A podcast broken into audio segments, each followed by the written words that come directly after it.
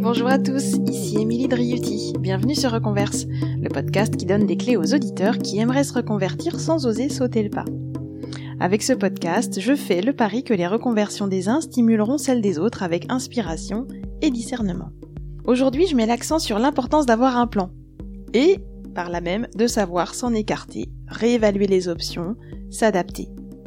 Pour ce faire, je vous emmène à Édimbourg en Écosse à la rencontre d'Amélie Tassin, 39 ans, ex-chef de projet dans le secteur bancaire, devenue freelance en marketing et stratégie dans le domaine de la bière. Amélie s'est mise en mouvement il y a 5 ans. Militante dans l'âme, amatrice et connaisseuse en bière et spiritueux, elle aspire à créer son entreprise de marketing pour aider les petites structures à gagner en visibilité sur le marché des spiritueux. Son deuxième objectif est d'en féminiser la consommation et l'industrie. En 5 ans, si l'essence même de son projet est restée intacte, portant aujourd'hui ses fruits avec impact, Amélie n'a pas suivi à la lettre le plan qu'elle imaginait à la base. Et c'est ce qui rend son histoire vraiment intéressante à mon sens. Elle a troqué les spiritueux pour la bière, quitté la France pour l'Écosse, et n'est pas à la tête d'une entreprise, mais de trois activités très cohérentes qui se nourrissent entre elles. Sans être une contrôle fric, s'autoriser ce lâcher prise n'a pas été simple. Amélie nous raconte ici ce qui a drivé ses choix et son état d'esprit. Allez, fini le monologue, Amélie entre en scène. Bonjour Amélie. Bonjour Émilie. Comment tu vas? Ça me va, ça va, et toi? Ouais, moi aussi. Ravie de t'avoir sur le podcast et de partager ton expérience de reconversion et ton aventure entrepreneuriale de manière générale. Euh, Est-ce que tu peux commencer par te présenter? Tes activités, ce que tu fais, où tu vis, tout ça Alors, bah, je m'appelle Amélie, Amélie Tassin. Euh, je, je suis basée en Écosse, je suis basée à Édimbourg. Euh, je travaille comme freelance en marketing et en stratégie, principalement pour le domaine de la bière dans l'industrie brassicole. Donc j'ai en ce moment plusieurs activités. Je suis euh, marketing manager dans une brasserie euh, qui s'appelle Campervan Brewery, qui est basée à Édimbourg. Euh, je suis également, en fait, j'ai des, des missions euh, comme freelance pour euh, plusieurs clients, notamment Brewer's Eyes, qui est une app pour les, fans de bière qui veulent en savoir plus sur comment trouver leur bière favorite, etc. Et aussi, euh, j'ai monté il y a quelques années euh, un groupe de buveuses de bière qui s'appelle Beers Without Beards.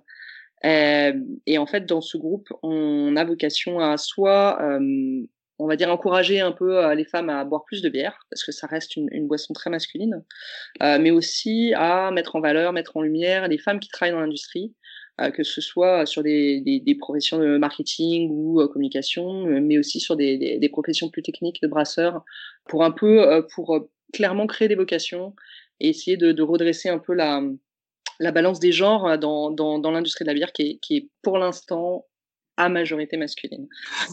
Euh, merci pour cette présentation. On voit que tu as trois activités, euh, du coup que tu mènes de front en parallèle, que tu es expatrié euh, en Écosse. Donc on va y venir, on va venir sur le chemin qui t'a mené là, euh, sans trop en dévoiler. Moi je t'ai connu il y a quelques années, on était collègues ensemble à la banque postale, on faisait de la maîtrise d'ouvrage toutes les deux, donc rien à voir avec ce que tu fais aujourd'hui. Et euh, j'aimerais savoir ce qui a déclenché euh, l'envie de changement à l'époque euh, chez toi. Euh, alors, première chose, je dirais pas complètement différent de ce que je faisais finalement à la banque postale. Je fais finalement je fais de la gestion de projet. C'est ce que je faisais déjà à la banque postale. Euh, j'ai un peu changé la, façon de le faire, mais finalement, ce que j'ai appris à la Banque Postale, ce que je faisais en, maîtrise d'ouvrage, en gestion de projet, clairement me sert encore aujourd'hui euh, beaucoup. Mais c'est vrai qu'en fait, à cette époque-là, j'étais arrivée à un, on va dire un essoufflement, une fatigue de ce que je faisais. Euh, le secteur bancaire me plaisait plus tellement. Enfin, l'entreprise dans laquelle j'étais me, me plaisait plus tellement non plus je me retrouvais un peu bloquée, on va dire. Je me retrouvais un peu bloquée. Je m'étais retrouvée faire de la maîtrise d'ouvrage un peu par hasard j'avais pas forcément le niveau d'études qui allait avec le, avec le poste que j'occupais euh, à cette époque-là. Donc du coup, c'était parti un peu comme ça. Je me dis, il faut que je me donne un peu plus d'opportunités. Euh, je vais reprendre les études. Enfin voilà, refaire un MBA, euh, choses comme ça. Et on verra ce que ça donne. J'avais dans la tête de, de, monter une entreprise suite à ce master. Je me disais, ça va être la, clé qui va me donner cette envie de créer une entreprise et cette, cette envie de, de faire quelque chose qui m'intéresse un peu plus, qui soit un peu plus proche de mes centres d'intérêt à ce moment-là. Et ta formation, donc euh, l'idée c'était de passer de bac plus 2 à bac plus 5 en, en termes d'équivalence C'est ça. Effectivement, ça peut être un vrai levier, tu avais raison. Alors, est-ce que tu peux nous dire justement ce que c'était, la formation que tu as suivie, le MBA, et euh, ce que ça t'a apporté? Ouais, alors la formation que j'ai suivie, c'est le Master Management Global à Paris-Dauphine. Euh, donc c'était un master qui à l'époque se faisait en 18 mois. Je ne sais pas si c'est toujours le cas, je crois qu'ils l'ont raccourci un peu. Ça m'a ouvert les yeux sur beaucoup de choses. Sur, on va dire, ça m'a donné beaucoup de recul sur euh, sur l'entreprise, sur euh, sur mon travail, sur ce que je faisais. Ça m'a donné une vision un peu globale, enfin de, de l'organisation d'une entreprise en quelque sorte quoi. Donc ça m'a ça m'a vraiment donné des, des outils pour euh, pour comprendre et ce que je faisais et ce que j'avais envie de faire un peu un peu plus tard quoi. Ça t'a conforté dans l'envie que tu avais d'entreprendre et de monter ton, ton propre business? C'est ça, complètement. Et puis ça m'a donné beaucoup. En fait, ça m'a donné confiance en moi. Parce que c'est vrai que je, me disais, oh là là, est-ce que je, suis vraiment capable de, faire ça? Est-ce que, enfin, j'avais un peu le, enfin, je pense que comme beaucoup de femmes, un peu de syndrome de, l'imposteur aussi, de me dire, oh là là, est-ce que, est-ce que je, suis vraiment euh, en mesure de faire ça Est-ce que je, suis vraiment à ma place? Et ça, ça m'a clairement permis aussi de, est ce qui est un peu dommage d'ailleurs parce que ça, ça devrait pas, on devrait, on devrait pas se rimer un peu comme ça. Mais euh, ça m'a vraiment permis aussi de, de, de, retrouver un peu confiance en moi et de me dire, bah, si j'ai réussi à faire ça, je peux, je peux faire d'autres choses. Quoi. Ça t'a offert un réseau ou tu l'avais déjà? Ça m'a offert un réseau différent de celui que j'avais. Ça m'a permis de voir des gens qui avaient des parcours aussi euh, très atypiques et de, de, finalement de se dire, euh, tu rencontres des gens, tu dis, bah ouais, tout est possible en fait. Donc euh, go quoi. Alors, bon, on sait que tu as quitté la banque postale puisque tu fais ce que tu fais aujourd'hui en Écosse, mais euh, tu ne l'as pas quitté tout de suite. Enfin, donc, quand tu es arrivé, est-ce que justement ça t'a donné une impulsion un petit peu différente dans ta carrière à la banque euh Alors, euh, clairement, je pense que le, le, le, fait de reprendre des études comme ça, c'est, ça donne un espèce de, de, vraiment de souffle d'air frais et de, d'envie, d'envie de faire autre chose. Donc, j'avoue que j'ai même pas attendu la fin de la formation pour changer de poste. Ouais. J'étais passée de la, de la maîtrise d'ouvrage à travailler sur des projets stratégiques à la DO. Et mais en fait, après mon diplôme, finalement, je me, je me suis dit, je vais commencer à poser un, quelques options de ce que je veux commencer à faire, travailler un peu mon réseau, tout en continuant la banque postale et en me disant, bon, bah, je vais, euh, je vais gentiment euh, préparer la sortie. Et puis, en fait, très rapidement, après, après mon diplôme, en fait, peut-être moins de six mois après, je suis partie. Mmh. J'ai eu commencé à avoir des opportunités qui étaient, qui étaient intéressantes commençais à avoir des, touches avec des gens qui me disaient bah ouais mais t'attends quoi en gros? Tu peux monter ta boîte bah go vas-y. Et donc euh, bah du coup bah c'est ce que j'ai fait. Je suis partie de la banque postale en, rupture conventionnelle avec l'idée de, de, monter en fait une agence de marketing qui s'adresserait à l'industrie du drink et euh, l'industrie en fait plus des spiritueux à l'époque euh, moi, ce que je voulais, c'était m'adresser à des petites boîtes, de, des petites distilleries qui n'ont pas forcément les moyens de se payer un, un marketing manager en interne. Mmh. Et euh, pour les aider un peu, les orienter, euh, savoir comment se marketer, comment se packager, euh, comment vendre leurs produits, comment voir un peu leur stratégie et les aider un peu en fait à se développer dans tout ça. à l'époque, le, le, marché du spiritueux français était en plein boom et il est toujours très très présent. Donc je me dis bon bah c'est le moment. Le truc qui me vient par contre assez rapidement à l'esprit et on va dire qui était un peu euh, un frein, c'est que c'est une industrie qui principalement euh, travaille et, communique en anglais, même avec des, boîtes françaises. Euh, donc du coup, j'avais pas un très très bon niveau à l'époque d'anglais, même si je faisais des cours Wall Street, des machins, etc. et tout. J'étais un peu en, dans une dans une démarche de, de formation accélérée euh, de langue anglaise. Je me suis dit c'est le moment. Je suis entre finalement deux aventures l'aventure de la banque postale qui se terminait et euh, l'aventure entrepreneuriale qui, allait démarrer. Euh, je me dis bon bah je prends quatre mois, je pars en Écosse. Euh, L'Écosse c'est un peu le, le, pays du spiritueux aussi, le pays du whisky. Ouais, Donc du coup je me dis bon voilà, je, je, je me paye quatre mois dans une école d'anglais, faire 35 heures de cours par semaine en pleine immersion et puis je reviens dans quatre mois, je suis au top au niveau du langage et je, je démarre tout ça quoi. Ça c'était début 2018 Début 2018. Je suis partie, ouais, dé tout début janvier. La meilleure période. Il fait super froid, c'est génial. ça. Et puis finalement, il s'est passé quoi? T'es restée? Bah finalement, je suis restée. Les choses sont, se passant pas toujours comme elles sont censées se passer. Euh, bah quatre mois sont devenus cinq. Et puis à la fin du cinquième mois, je me suis dit, bah non, je veux pas rentrer, en fait. Donc je, je veux rester là. J'avais monté le groupe Beers Without Beards déjà, en mai 2018, juste avant de repartir. Et en fait, je m'amusais vraiment bien en Écosse. Édimbourg, c'est une ville magnifique. Donc, j'avais pas envie de repartir. Donc, finalement, je suis rentrée en France pour faire mes, mes bagages, récupérer mon chien, qui était à l'époque chez mon père, et repartir en Écosse euh, avec euh, un coffre de voiture plein et euh, puis la nouvelle aventure. T'avais rien de rémunéré à l'époque Voilà, je, je, je faisais, je tissais mon réseau, j'avais des économies de côté pour monter ma boîte, etc. À l'époque, je touchais aussi un peu d'acédique dû à ma fin de contrat. Ouais. Euh, donc, qui m'a permis de, de, de, tenir pendant un moment, ça c'est sûr, comme j'étais en création d'entreprise. En fait, en, en, arrivant en école, je me suis aperçu qu'il y avait un énorme besoin dans le secteur de, de la bière. Donc finalement, mon entreprise, elle a commencé à évoluer à, à ce niveau-là. Les spiritueux ici sont tous plus ou moins euh, détenus par des gros gros groupes euh, industriels comme Diageo, comme euh, Pernod Ricard, un groupe français, etc. Donc ils n'avaient pas forcément besoin de quelqu'un qui arrive comme ça. Mais en revanche, euh, il y avait des besoins niveau euh, niveau bière, hein, niveau brasserie. Et moi, dans mon dans mon passé, j'avais avec mon ex-mari monté une entreprise, une, une cave à bière à Paris. Donc j'avais travaillé dix ans en fait proche de ce milieu-là. Donc je me suis aperçue que ce, cette expérience-là avait énormément de valeur ouais. quand je suis arrivée en Écosse. Est-ce que tu t'étais fixé un objectif? En gros, euh, est-ce que tu t'étais dit, bon allez, je me donne euh, six mois ou je me donne un an, euh, au-delà desquels je, je, rentrerai si jamais ça se transforme pas? Enfin, tu avais un, une échéance comme ça? Ouais, je m'étais donné deux ans en tout. J'étais partie, ouais, voilà, janvier 2018. Je me, je me suis dit, moi, je, je me donne deux ans et si ça marche pas, je rentre. Ça a marché si je suis toujours là, ce n'est pas que à cause de Covid-19, c'est que je ne peux pas rentrer en France. c'est parce que effectivement, ça a marché doucement. Euh, ça a été énormément de boulot euh, parce que sûr, je me suis pas forcément facilité la tâche d'arriver dans un pays en fait où, euh, ben pour le coup, j'avais autant en France j'avais du réseau, autant ici, je suis repartie quasiment de zéro. Mais bon, après, enfin voilà quoi, c'était aussi c'est ma passion, donc ça ça l'a fait. Qu'est-ce qui a marché en premier?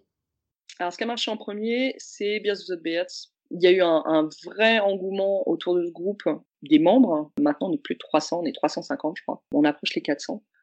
Et aussi des, des entreprises qui ont voulu euh, travailler avec nous des brasseries qui ont voulu travailler avec nous. On dit, euh, nous, on trouve ça super ce que vous faites. Donc, on, on organise des événements ensemble. J'ai été invitée à des conférences euh, sur des sujets, en fait, par exemple, sur le problématique de harcèlement sexuel dans l'industrie de la bière et dans l'industrie du, bar, en fait. Et aussi de, de, des problèmes de sexisme sur euh, les marques de bière avec des noms un peu euh, graveleux euh, ou des étiquettes où on montre des, des filles toutes nues, etc. Donc, j'ai commencé à faire pas mal de conférences à ce sujet-là.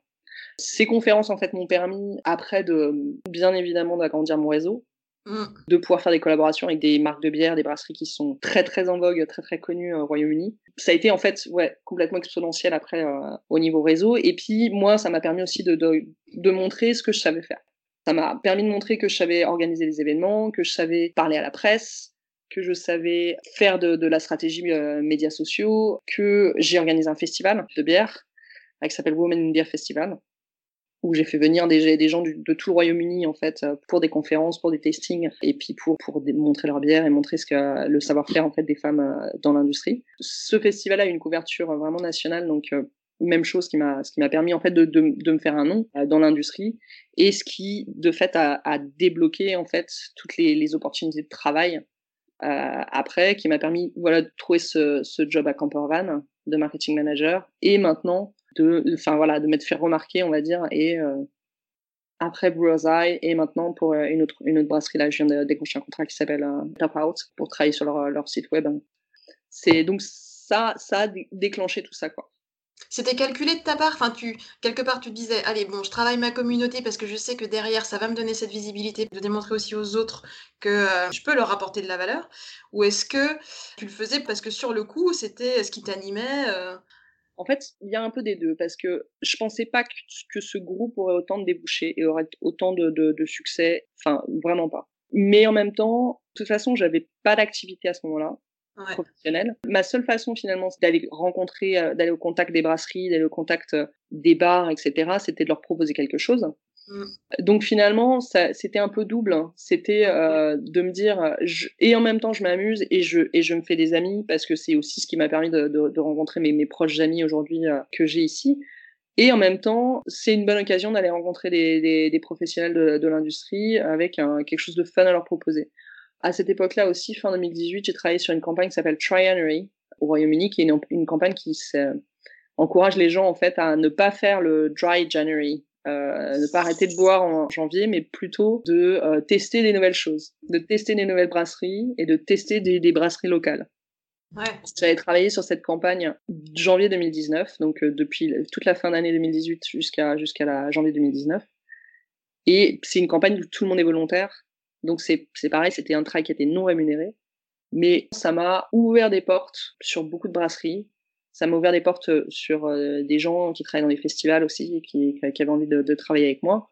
Et ça m'a aussi euh, bizarrement, en fait, enfin pas bizarrement, mais comme quoi tout est lié et comme quoi il faut jamais refuser euh, quoi que ce soit, surtout au début. ouais. Un des derniers jobs euh, freelance que j'ai euh, obtenu euh, pour cette beer app Brewer's Eyes, j'ai été recommandée en fait par quelqu'un qui travaille aussi pour cette app et avec laquelle je travaillais sur la campagne Try and Rain, donc fin 2018, début 2019. Donc comme quoi, finalement, un an après, on n'avait jamais eu l'occasion de travailler ensemble, mais quand il s'est agi de re recruter des gens en marketing, voilà, j'ai été recommandée. En fait, tu as semé pendant tout 2018 et tu as commencé à récolter en 2019, quoi. J'ai commencé à récolter, on va dire, en 2020. Quand même. Oui, oui, oui. Ça a été une longue année 2019. J'ai eu énormément de travail, vraiment. J'ai aussi quelques clients qui m'ont permis de vivre, euh, enfin, mais qui n'étaient pas forcément euh, dans le secteur de la bière, etc. J'ai travaillé pour mon ancienne université, euh, qui venait euh, faire un study trip euh, en Écosse. Enfin, j'ai fait quelques petites facturations comme ça qui me permettaient d'un peu de, de boucler le, les fins de mois. Mais euh, ça a vraiment commencé professionnellement à décoller pour moi en termes de, de, marketing et de, de, dans le secteur de la bière début 2020. Ok. Et comment t'organises ta semaine là euh, actuellement entre tes trois activités? Est-ce que c'est bien structuré? Est-ce que tu fais tout tout le temps? Que... J'essaye de, de, de, d'être très très bien structuré parce que parce que ça c'est moins fatigant euh, euh, pour moi, je pense. Mais de toute façon, enfin voilà, j'ai quand même ce job de salarié à Campervan, donc où j'ai trois jours. Hein. C'est plus facile pour eux et c'est plus facile pour moi d'avoir ces trois jours fixes. Ouais. Mardi, mercredi, vendredi, je travaille pour cette brasserie. Et après, normalement, le lundi, c'est un jour que je réserve à mes projets à moi. Donc, ça va être Beers the Beards. Ça va être aussi, c'est, con, mais ça va être faire de la facturation ou faire. Euh, ouais. On n'a pas parlé de ton statut. T'as quoi comme statut? Je suis travailleur indépendant. En fait, c'est un statut qui s'appelle Soul Trader, et qui, est l'équivalent d'un, travailleur indépendant. Euh, j'ai pas, j'ai pas monté de structure de, d'entreprise. Euh, comme une, une URL ou quoi que ce soit. Mmh. Et, euh, par contre, je suis, je facture directement mon nom. D'accord. Ok. Donc voilà. Lundi et jeudi, on va dire, c'est mes activités freelance. Ok, pour ta communauté et pour la start-up, euh, enfin l'app des, des, fans de bière, c'est ça? C'est ça. Ok. Euh, comment t'envisages la suite? Est-ce que. Euh... Déjà, est-ce que tu es satisfaite de la manière dont ça se passe aujourd'hui? Est-ce que si on t'avait dit? tu t'engages dans cette formation, Amélie, dans ce MBA, et sache que dans trois ans, tu feras ça, est-ce que déjà tu l'aurais cru? Alors, clairement, je l'aurais pas cru. J'aurais vraiment eu du mal à y croire. Enfin là, en janvier 2021, ça, ça, va faire trois ans que j'ai posé le pied en Écosse, on va dire, pour, euh, pour le début de cette aventure. Euh, clairement, j'aurais pas cru que j'y serais encore. Je suis en train d'acheter un appartement, donc euh, ouais. là, c'est vraiment du, du, vrai, quoi. Enfin, c'est vraiment du, du, sérieux, quoi. je me suis bien installée.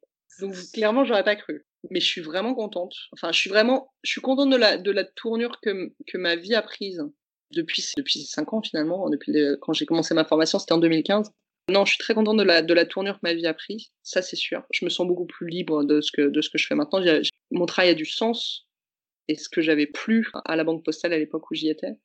Donc pas de pas de retour en arrière ça c'est sûr. Mais je suis une éternelle insatisfaite. Donc ah. du coup je je prépare déjà la, la next step. Mais t'as raison mais t'as raison. Et alors? Ah. C'est quoi la marche qui te manque? Il y, y, aura toujours quelque chose qui me manque. Mais là, là, en fait, j'ai l'impression d'être arrivé un peu, euh, pas forcément pour la startup, parce que j'ai encore de, des choses à faire, des choses à apprendre sur mes activités freelance, ça c'est sûr, et puis sur les activités Beer de toute façon. Mais bon, qui là, pour l'instant, sont mises entre parenthèses parce qu'on est en, en, toujours en confinement. Nous, en Écosse, on n'a jamais arrêté de, de l'être. Donc, du coup, on peut clairement pas organiser l'événement en ce moment, quoi.